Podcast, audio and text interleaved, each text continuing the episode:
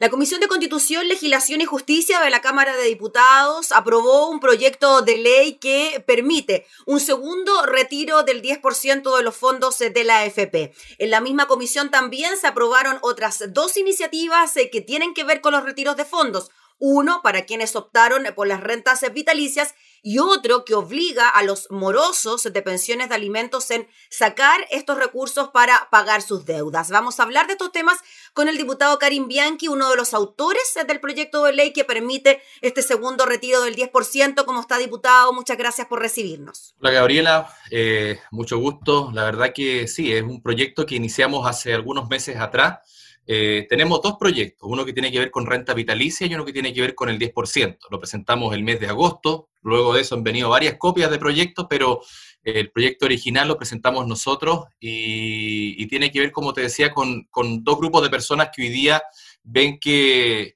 en diciembre de este año toda la ayuda del gobierno se termina.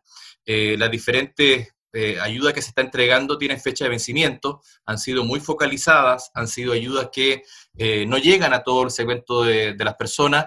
Esto, en cierta medida, cumple con, con mayores expectativas de personas que pueden ver a cabo algún alivio. Hay, en honor a la verdad, hay personas que ya se gastaron su 10%. Es un grupo de personas que eh, son trabajadores muy jóvenes, en su mayoría, que están recién cotizando, eh, o trabajadores extranjeros que también están recién cotizando en el país, o personas que tenían menos de un millón de pesos y por lo tanto estaban condenados a una pensión básica solidaria si es que le daba, ¿no es cierto?, la vulnerabilidad. Por tanto, ese argumento del gobierno, la verdad que que no, hace daño a las pensiones porque son personas que en el fondo ni siquiera hubiesen tenido una pensión con menos de un millón de pesos. O sea, diputado, disculpe para entender el punto. Lo que usted nos dice es que aquel argumento que da el gobierno de que en este momento hay gente que o se quedó sin recursos en la AFP o le queda muy poquito y lo puede sacar ahora, no generaría mayor problema a futuro porque esta gente sí o sí tendría que optar por la pensión básica solidaria. Claro, mire, si algo quedó claro en el primer 10%, yo creo que son dos cosas. Una, que todos los malos augurios que existían, la verdad que, hoy día repiten el mismo libreto. Y quienes apoyamos esto repetimos el mismo libreto porque no existe una ayuda del gobierno. Eh, pero además de eso, eh, tienen otro argumento que es el hecho de que algunas personas quedarían fuera. Dos millones de personas ya se gastaron su 10%. Pero eh, son personas que en el fondo tenían muy poco ahorro y no va a existir un daño posterior a la pensión porque esas personas o no iban a alcanzar a tener una pensión, porque con menos de un millón no alcanzaban, salvo que con su vulnerabilidad tengan una pensión básica solidaria, o tienen tiempo aún para ahorrar. Nosotros en el proyecto que, bueno, ahora se, discutió la idea de legislar, luego se va a discutir en particular, eh, nuestra, nuestra idea de proyecto es que este segundo 10% sea de carácter permanente, vale decir, podamos tener eh, en el tiempo eh, a futuro, ¿no es cierto?, quienes hoy quizás no pueden optar a su 10%, lo puedan hacer después para la compra, por ejemplo, de una vivienda, para un tema de salud, para un tema de alguna inversión, pueda quedar ese 10% a futuro con una acción de reintegro, que es voluntaria. Eh, no significa como un autopréstamo. Lo que nosotros pusimos en el proyecto es que quienes, eh, y por eso que ojalá el gobierno se involucre en esta acción de reintegro, es muy importante, copiamos un modelo australiano, que, que, lo, que lo que hizo fue que las personas podían sacar y quienes podían devolver a futuro, después podían quedar con esa opción de volver a retirarlo, devolverlo y volver a retirarlo, tener como, una, como un ahorro allí para poder sacarlo y que pueda estar rentando. Nosotros lo que hicimos fue copiar ese modelo y la idea es que el gobierno ojalá pueda incentivar el reintegro y bonificar como se ha hecho en otros países. O sea, diputado Karim Bianchi, con este proyecto que ya se aprobó en, en general, lo que se permitiría entonces es que si hay necesidad de sacar el 10% ahora, pues bien, se puede sacar. Si no, en algún momento de mi vida eh, en la que sigo cotizando y tengo una necesidad puntual, como por ejemplo, querer comprarme una casa, necesitar un pie, puedo hacer uso de ese 10%. ¿Eso es? Eso es lo que tiene nuestro proyecto, el carácter de permanente, que, que es distinto al, al primero que era excepcional.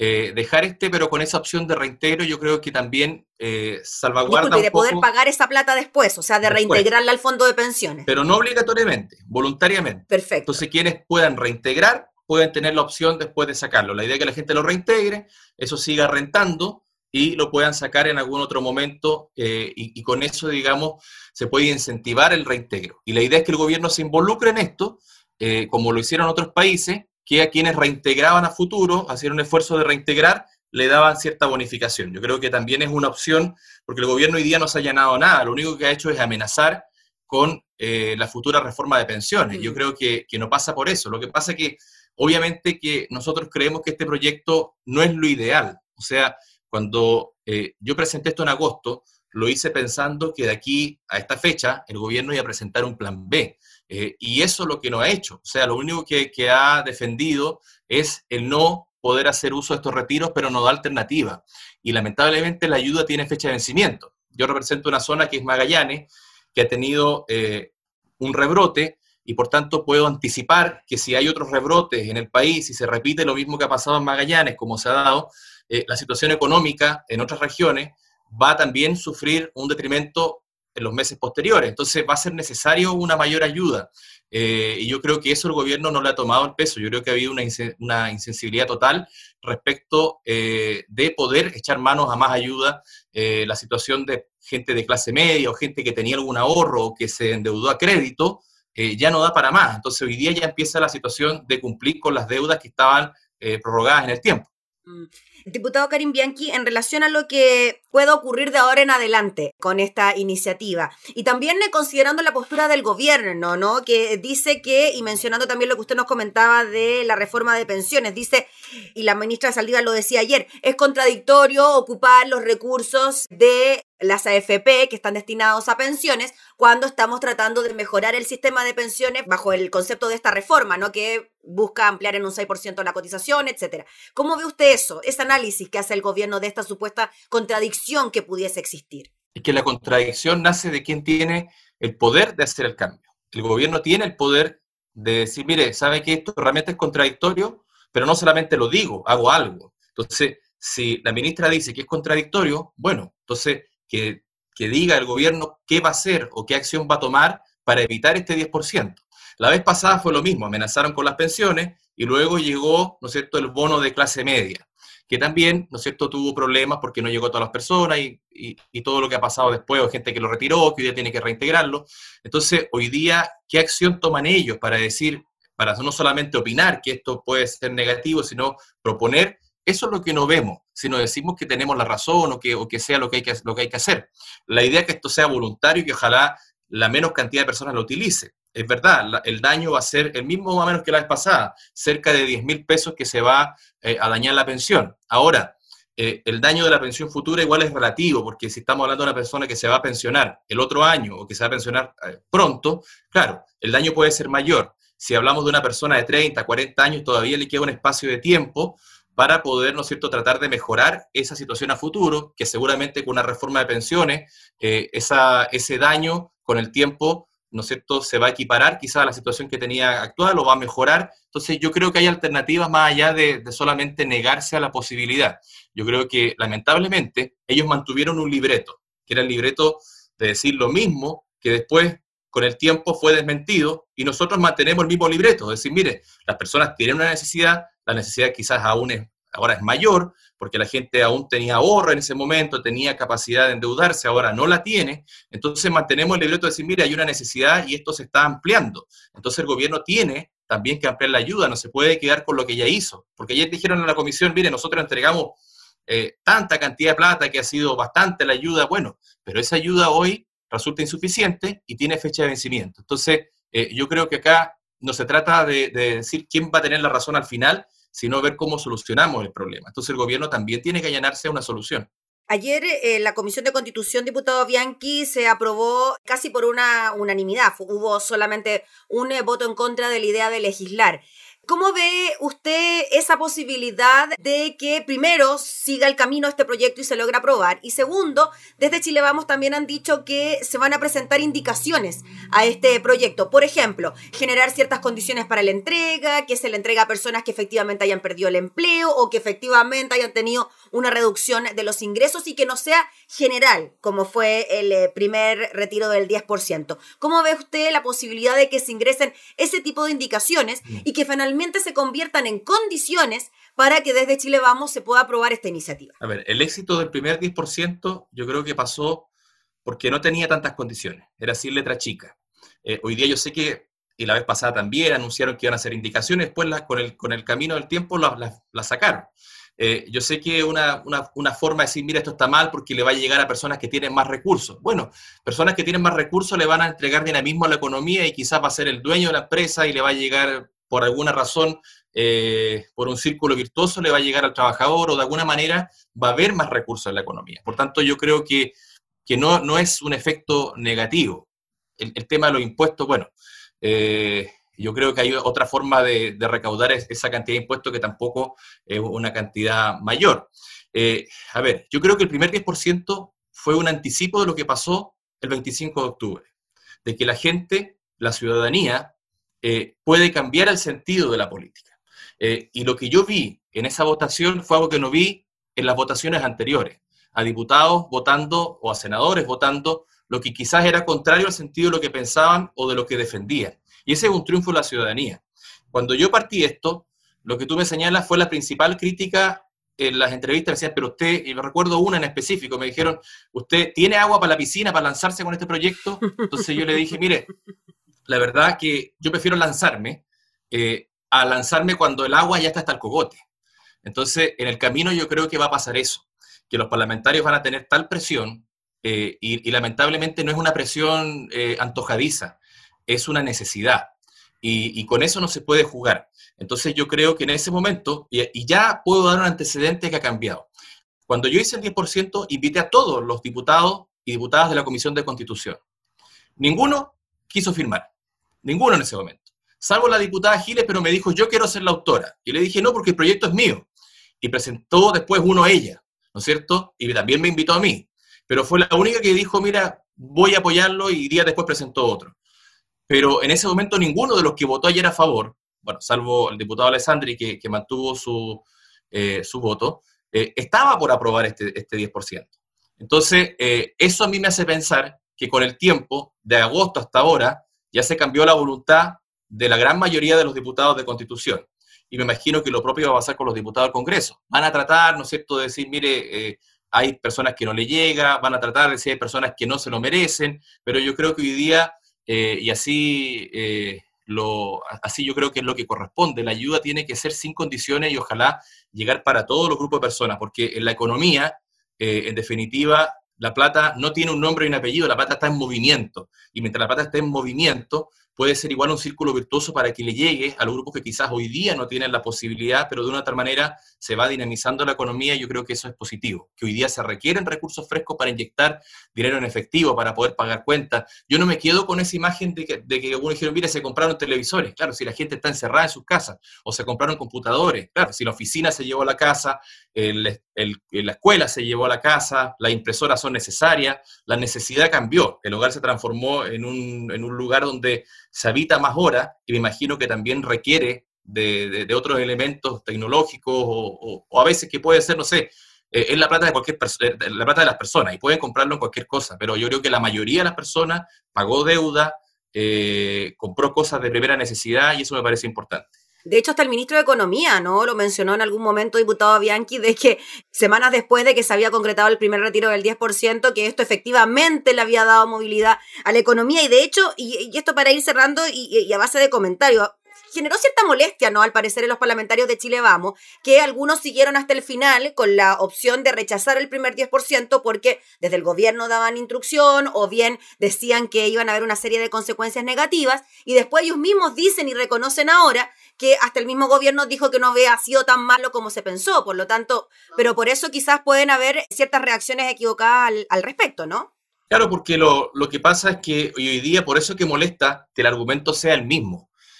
Que yo creo que el libreto debe haber cambiado un poco, pero presentan, o sea, si yo coloco eh, los argumentos del gobierno del primer 10% y lo coloco ahora, era copiar y pegar. O sea, es el mismo argumento, entonces por eso molesta un poco porque ya yo creo que los distintos programas que, también se han tomado un poco estos temas, eh, ya no, quienes estaban totalmente contrarios ya, ya un poco se abstienen de opinar en esta materia porque yo creo que quedó, quedó claro que acá en una primera etapa había una acción de amedrentar a las personas, eh, más, o, a, los parlamentarios o, a, los cotizantes. Entonces, la realidad fue muy distinta.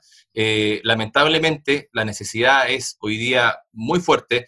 Eh, como tú señalabas en un primer comienzo de la entrevista, había un grupo de personas que también había quedado excluida, que eran las personas con renta vitalicia, por eso que igual hicimos un proyecto que es una situación bastante complicada, porque son personas que cedieron su fondo a una aseguradora a cambio de tener una renta garantizada, ¿no es cierto?, de manera vitalicia. Entonces, dejan de ser dueños de sus fondos. Entonces, lo que hicimos fue primero hacer un proyecto de resolución pidiendo un bono para quienes están en el sistema antiguo, que también están excluidos de toda ayuda, y para la gente que está con renta vitalicia.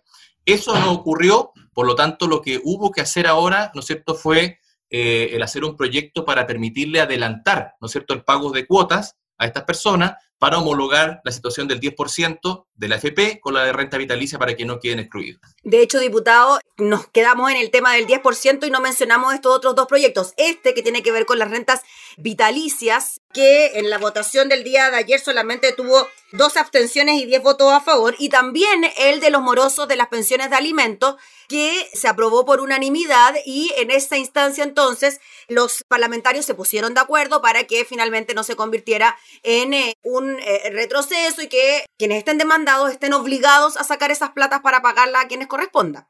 Sí, ahí hay un, bueno, terminando con este dos grupos de personas, yo creo que, ahí se, cumple con unas mayores expectativas. Son casi 700.000 personas que están en renta vitalicia, eh, que por lo demás se motivan a estar en renta vitalicia. Un vendedor, ¿no es cierto?, de, pensiones, ¿no es cierto?, que el, agente de pensiones gana el doble porque una persona le compra en renta vitalicia a que porque le compre, ¿no es cierto?, estar en una AFP. Entonces la gente se motiva más a ir para allá porque la, oferta es mejor. Mm. Pero en definitiva las pensiones son igual de malas.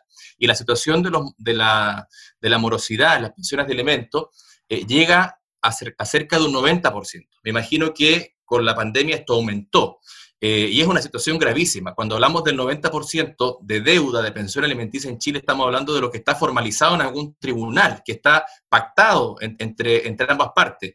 Pero eso hay que ampliarlo a mucha gente que no denuncia eh, o que está, ¿no es cierto?, por buena fe o por buena relación, pagándose la pensión y esos casos aún son mayores. Entonces tenemos un nivel de deuda de pensión que tenemos que abordar no solamente con el 10%, mm. sino que acá yo creo que hay que hacer una reforma profunda, porque claro, hay una manera de sacar plata para poder pagar las deudas de los hijos sobre todo, pero que acá hay un problema aún más grave, en el caso, ¿no es cierto?, sobre todo de los menores, en caso también deudas familiares de adultos mayores.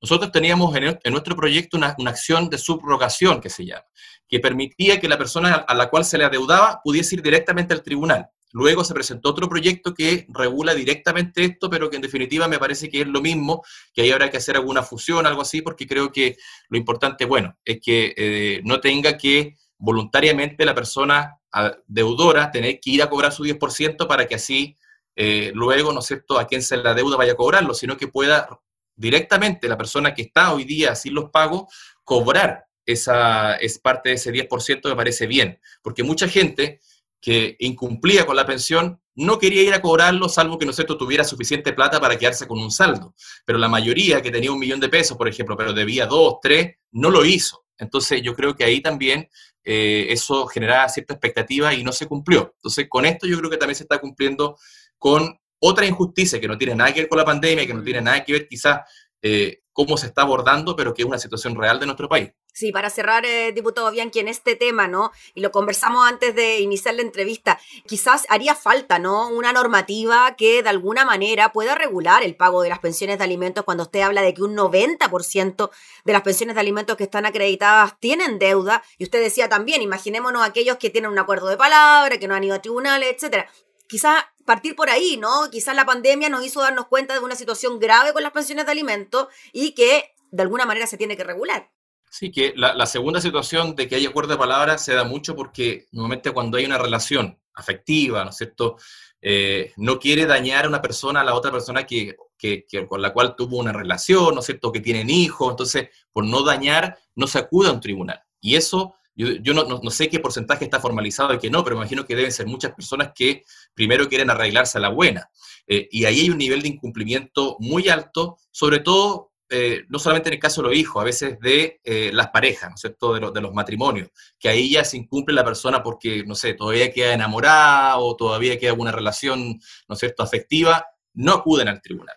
Y ahí nosotros creo que fue el primer proyecto que hicimos eh, del tema de la notificación. O sea, eh, desde allí está mal hecho el sistema, de que yo tengo que saber la dirección y a veces, no sé, la relación se rompió hace 20 años eh, y, la, cada persona hizo su vida, su pareja, su hijo, pero resulta que, no sé, en algún momento, por ejemplo, el hijo quiere estudiar y, se necesita de, poder, ¿no es cierto?, cumplir con la pensión y tienen que salir a buscar a donde esté esta persona, que puede estar extranjero, en otra ciudad o, en otro, o, no saber el domicilio, desde allí no se le puede dar eh, la responsabilidad a la persona de tener que poco menos salir a buscarlo y entregarle al tribunal. Echa la pega, tome, vaya a notificar. Mm. O sea, desde el momento de la notificación está mal. Y además que este país, las rentas, tampoco están eh, formalizadas de buena manera. O sea, un trabajador público, por ejemplo, se le cotiza por un mínimo. Eh, y, algunos, ¿no es cierto?, muchos casos que están a contrata y resulta que su sueldo es otro, o muchas personas boletean, o muchas personas tienen una cotización, pero que no es su sueldo real. Entonces, eh, bajo ese, eh, digamos, vacío que existe en normativa laboral, termina, ¿no es cierto?, perjudicándose a quien debe recibir la pensión, porque el cálculo que se hace es bajo una, una digamos, un sueldo que está formalizado, pero que en definitiva no es lo real. Mm. Entonces, yo creo que hay que avanzar mucho en eso eh, y, en las medidas, ¿no es cierto?, de cumplimiento. O sea, que, que, realmente exista cumplimiento porque se puede notificar una, dos, tres veces y si no encuentra a la persona, simplemente no paga. Entonces, la ley quizás está bien hecha, pero el cumplimiento de la ley es la, es la que hay que mejorar. O sea, quien no paga debiese tener alguna sanción económica o, otro tipo de sanción que en el fondo haga que tenga que cumplir. Muy bien, pues diputado Karim Bianchi, le agradecemos enormemente por hablar de estos temas junto a nosotros. Estaremos haciendo un seguimiento, por supuesto, de lo que ocurra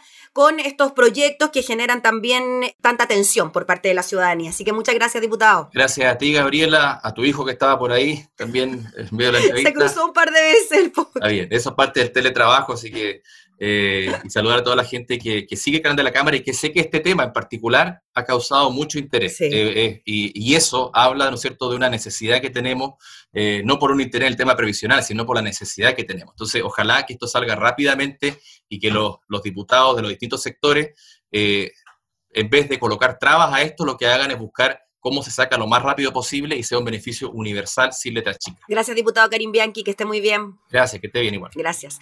El diputado Karim Bianchi, autor de uno de los proyectos que permite el segundo retiro del 10%, conversando sobre estas y otras iniciativas que tienen que ver precisamente con los ahorros previsionales.